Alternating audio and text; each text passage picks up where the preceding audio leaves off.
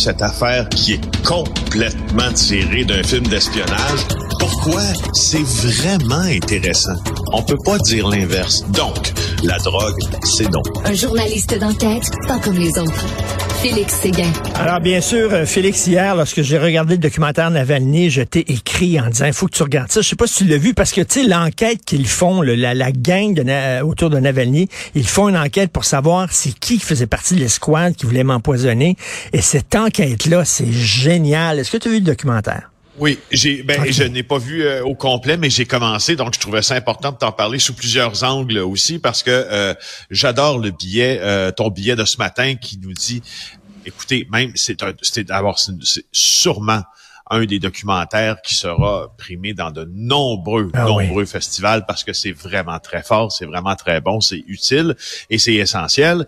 Euh, et l'histoire de Navalny, euh, on a quand même un devoir de mémoire présentement, puis un devoir d'éducation aussi de dire aux gens, euh, avec tout ce qui se passe entre la Russie et l'Ukraine, il faut absolument voir ça parce que si on si on comprend ce qui se passe avec Navalny, on comprend un peu ce qui se passe avec la forme d'hégémonie que Poutine a installée euh, en Russie. D'ailleurs, à cet effet-là, je te parle de deux choses aussi qui mhm. sont liées au documentaire que je vais finir bientôt. Je te réserve mes commentaires en entier pour euh, la fin. Ça a passé un peu sous silence, mais aux, derniers Oscars, euh, donc dimanche, le gagnant de l'Oscar du meilleur documentaire, ben c'est un film sur Navalny qui l'a fait. Il s'appelle Daniel Roer. Oui. Euh, et il a été décerné dimanche. Et, euh, et tu vois, c'est un Canadien, Daniel Roer d'ailleurs. Donc, euh, si vous avez pas vu ce film-là euh, qu'il a fait, c'est sûr, ça se trouve sur CNN. Moi, je l'ai enregistré. Je l'ai regardé à plusieurs reprises. C'est produit par CNN en collaboration avec HBO. et c'est ça, ça raconte un peu la, la même histoire dont tu viens de nous parler. Donc, l'empoisonnement de Navalny, son retour en Russie, son emprisonnement. sous un autre angle, c'est aussi très fort. Ça fait partie des nombreuses œuvres qui ont été faites sur Navalny que moi, je regarde depuis des années déjà. Et j'associerais à ça cette lecture, ma foi, complètement essentielle. Je ne sais pas si hmm. tu as euh, lu le livre de Giuliano de Ampoli, le, ben franco-italien, supposé, en tout cas, qui était pressenti pour gagner le prix Goncourt. Il l'a pas gagné avec le mage du Kremlin. Je sais pas si tu as lu ce Ben oui, je l'ai lu et d'ailleurs, j'ai encouragé ma blonde à le lire et elle, est dedans. Ben puis écoute, à chaque page, elle est là, hein, hein, hein, puis je la vois souligner. Puis ça, c'est un livre extraordinaire.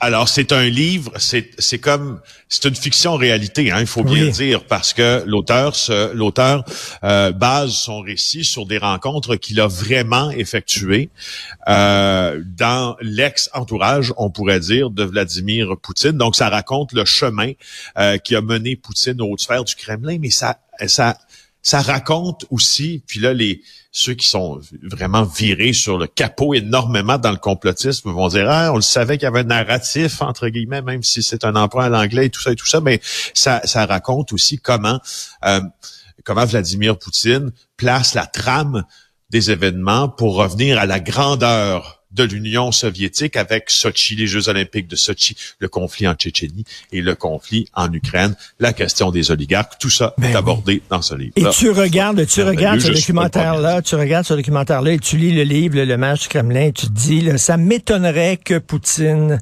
recule et qu'il fasse des compromis. Ça m'étonnerait. C'est exactement. Écoute, euh, retour sur bien sûr le drame euh, de Amqui. Euh, on voit le regard de l'accusé. il n'y a pas l'air d'un gars qui souffre de maladies mentales, etc. Il n'y a pas l'air d'un gars perturbé. Mais tu il y, a, une chose sur euh, sur les images de Steve Gagnon hmm. que l'on voit aujourd'hui. D'abord, il y a ce, ce, malaise, je pense, qui est assez généralisé avec le fait que, que Gagnon là était escorté dans le palais de justice parce que le hmm. palais de hmm. justice physiquement ne permettait pas qu'il entre par un garage, puis tranquillement il a été escorté euh, devant public, hein, on pourrait dire devant des citoyens qui l'ont conspué, qui l'ont insulté. Ça, c'est un peu, euh, c'est un peu la partie du, la partie du drame qui joue publiquement avec, avec lequel on a tous un peu de, uh, où on a un peu de retenue normalement avec ces choses-là. Ça me faisait penser, moi, au cas Mario Bastien. Je me rappelle, j'étais à Sorel, euh, tu sais, dans la, à la prison de Sorel, pas la prison, pas la justice de Sorel.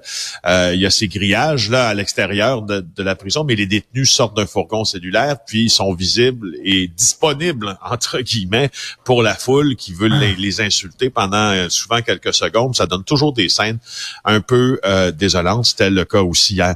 Euh, mais revenons à, à... oui, vas-y, Richard. Non, mais j'entendais un journaliste qui était présent là-bas au palais de justice et euh, qui me disait, il avait pas l'air d'un gars perturbé, il avait pas le regard vitreux, il était pas agité ou quoi que ce soit. Euh, il semblait tout à fait normal, bien sûr. Là, on sait pas exactement ce qui se passe entre ses deux oreilles, là, mais mettons, euh, il y a un regard assez glaçant. Hein. Tu sais, il était apte à comparaître, ça c'est clair, parce que sinon on aurait repoussé sa comparution. Il était apte à comparaître, ça veut dire qu'il comprenait qu'il était accusé euh, de crimes très graves. Hein? D'ailleurs, de, de, je te les, je te les recite là, euh, de, de, meurtre et puis de délit de fuite aussi causant euh, des lésions. Là, puis il y a d'autres chefs d'accusation qui vont s'ajouter. Il est en mesure de comprendre ce qui se passait.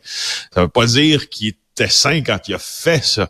Mais non, moi je trouve je trouve pas qu'il tu sais, on se fie juste à l'image, ben mais je trouve pas qu'il avait l'air en tout cas euh, dans sa meilleure shape euh, Steve Gagnon. Et écoute, cinq euh, membres d'une même famille blessés, c'est un dur lendemain de veille pour les gens d'Amqui. Ben oui, c'est là où moi ça me fait un peu ça m'attriste là énormément, surtout quand je revois les images. Tu vois, tu voyais la poussette hein, qui était toute disloquée euh, mm-hmm. euh, au bord de la, de la, route 132 à Amkoui. Cinq membres d'une même famille, euh, Elisa Cloutier, Catherine Bouchard dans le journal de Montréal aujourd'hui qui qui raconte un peu cette, cette histoire-là. Euh, c'est euh, c'est la sœur d'une des personnes blessées qui a lancé une campagne de financement sur GoFundMe dans le but de de venir en aide à cette famille-là. donc la mère de famille, Jennifer Anctil, était sur la route 132 132 est avec son conjoint Maxime Brisson, leurs deux enfants et l'un de moins d'un an, l'autre de près de trois ans, et les parents de M. Brisson. Et là, tu vois que Steve Gagnon, selon ce qu'elle raconte, les a heurtés de plein fouet. Ils font partie des gens, entre autres, qui ont été transportés à l'Enfant Jésus de Québec, l'hôpital, pour soigner des blessures importantes. Alors, euh, sont tous hors de danger, heureusement. Mais hey, cinq personnes d'une même famille frappées ben oui, non, non.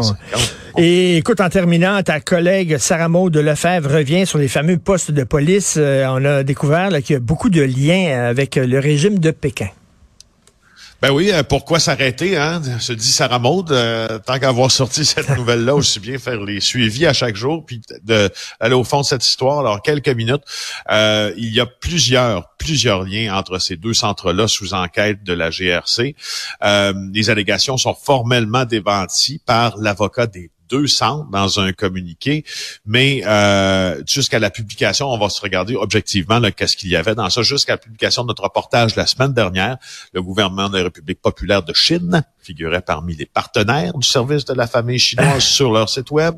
Les deux centres ont été désignés comme des centres de services chinois outre-mer.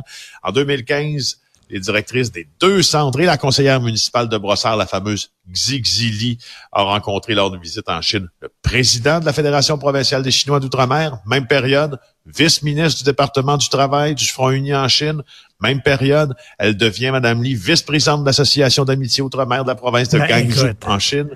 Écoute, vraiment, là, tu sais, si ça ressemble à du chocolat, que ça sent le chocolat et que ça goûte le chocolat, il y a bien des chances que ça soit du chocolat. Que ça soit du chocolat. Tout à fait. Donc, euh, très bon job de Sarah Maud Lefebvre. Et euh, on va lire ça. J'imagine qu'il va y avoir des suites aussi au cours des prochains jours. Merci beaucoup, Félix Séguin du bureau d'enquête. Et je le redis à tout le monde, vous devez absolument voir le documentaire sur euh, Alex Navalny.